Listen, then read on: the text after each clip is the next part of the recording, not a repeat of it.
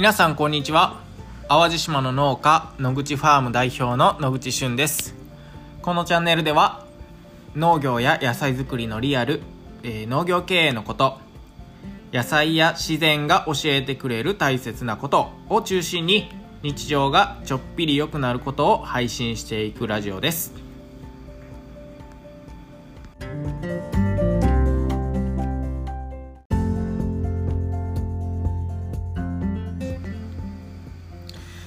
はい、えー、さて今日は、えー、僕がそもそもなぜ農業を始めようと思ったのかっていうところについてお話をさせていただこうと思います。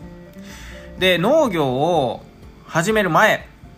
まあ、27歳で、えー、農家になったんですけれども、その前というのは、えー、淡路島で宿泊施設に勤めておりました。まあ、いわゆるフロント業務っていうのがあの中心だったんですけれども、まあ、当時はすで、えー、に、えー、まあ、今の奥さんと結婚をしていまして長男が1歳半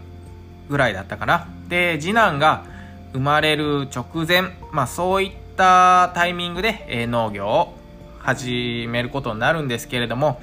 まあ、その前っていうのはもう本当に、えー、どこにでもあるような、まあ、普通の生活というか、まあ、家族みんなで、え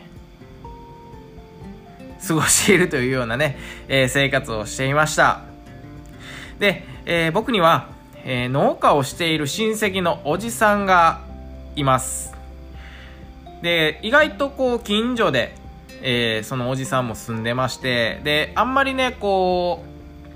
う、まあそもそも農業とかに興味があったわけじゃないので、まあどういったお仕事をしてるっていうのはもう予想でしかなかったんですけども、またまたま遊びに行く機会があってでその時にですね結構衝撃を受けたことを覚えてます。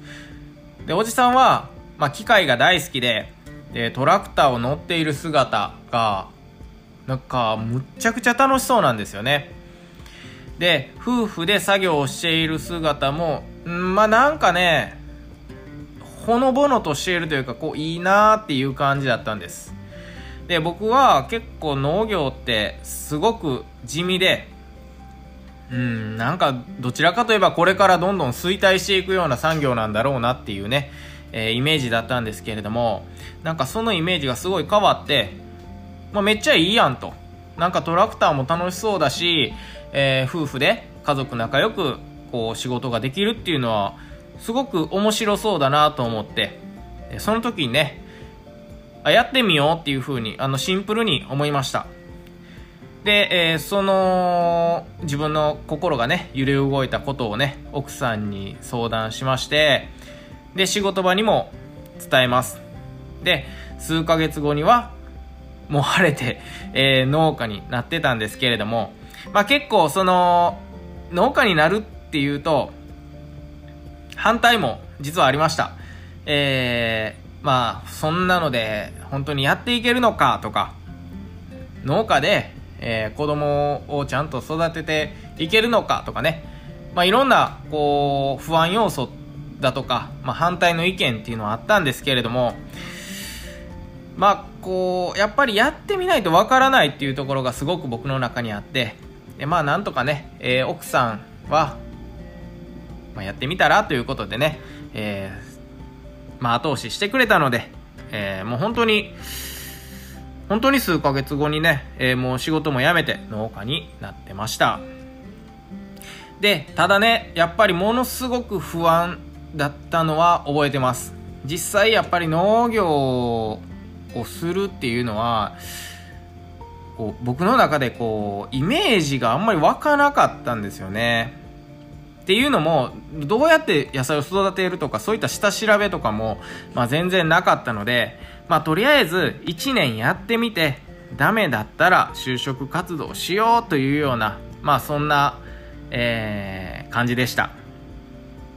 で、ちなみにね、その時、まあどんな不安があったかっていうと、もうただただ、えー、農業という道を選んで、この先本当にやっていけるのかというね、ものすごい漠然とした不安です。で、僕は、えー、まあ、結構ノートを取るのが好きというか、えー、まあ今の気持ちとか、まあ今後未来こんなことやりたいなっていうようなことをね、ノートに、えー、書き記していく、まあ癖というか、まあそういったものがあるんですけれども、まあ当時のノートとかをね、振り返ってみると、なんか結構、えー、大変なことを書いてたりするんですよ。やばい、このままだとうつ病になりそうだとかね、えー、ほんまに農業やっていけるんかとかね、まあそういったノートを、えー、まあ毎日のようにね、書いていました。で、まあ何かこう始めるっていうのは、まあすごく勇気が必要だったりとか、えー、まあ一歩、なかなか踏み出せないっていうことも多いと思うんですけれども、まあ逆にね、あの、やってもないことをずっと考えても、意外と答えも見つからないんですよね。まあなので、まあ人生っていうのはまあ一度きりだし、まあ道に迷った時は、まあ、とにかく面白そうな方を選べていけば、選んでいけば、え、いいのかなと思います。で、まあ、そんな当時27歳の、えー、僕がですね、農業の世界に飛び込んで、今や、どっぷりハマって、10年も経過しちゃってます。で、やっぱり、あまりにも初心者で農業をスタートさせたということで、まあ、失敗とか、あもっとこんな風にやっとけばよかったっていうのは最初はもうたくさんありました。で、まあ、そういったものをね、すごく、えー、今は経験として生かされてるんですけれども、もうちょっとしたことでね、えー、これから農業を始める人とかは、あの、僕と同じような失敗をしなくて済むと思いますので、まあそういった失敗談とか、まあこんな準備をしとけばいいんじゃないっていうところを、またこのラジオの方でもシェアしていければなと思っています。でえっ、ー、と野菜作りをしていると結構こう人生の勉強になるというか野菜ってあのまあ、工場工場で例えると、まあ、24時間稼働したら工場だと製品がいっぱいできると。いつもは8時間しか動かしてないけどいやいやもうみんな協力して24時間体制にしようよってなるとおそらく3倍のざっくり3倍の製品が出来上がったりすると思うんですけども農業って、えー、僕たちがいくら頑張っても野菜の成長スピードとかってね変わらないんですよね。まあ少しは変わったとしてもほとんど変わらない。なのでどうしても自分たちの頑張りがそのまま野菜のクオリティだとか味に反映されるとは限らないで、また自然の中なので、まあ、急に雨が降ったりとか、むちゃくちゃ台風が来たり、そんなことももちろんあります。なので、えー、まあ、左右されるというか、こう、思い通りにならないこともたくさんあります。まあ、ただ、10年、今あ農業をしているっていうことはそういった大変なことも乗り越えてこれたっていうのも事実なのでまあ僕がえー、まあ、何も知らないまま農業の世界に飛び込んで、まあ、とりあえず10年は生き延びていると。で、今や、あのー、こうちゃんとか、パティというね、えー、頼もしいスタッフと共に、えー、野口ファームを運営できているっていうのはすごく嬉しいことだと思いますので、まあそういった、あとにかくやりたいと思ったらやってみるっていうところもね、えー、何かこう今悩んでる方の参考になればいいのかなと思っています、まあ、なので、えー、今後このラジオでは僕が体験してきた、えー、農業のこと野菜作りのことでね、え皆さんが、えあまりこう農家じゃないと知らないような野菜のリアルな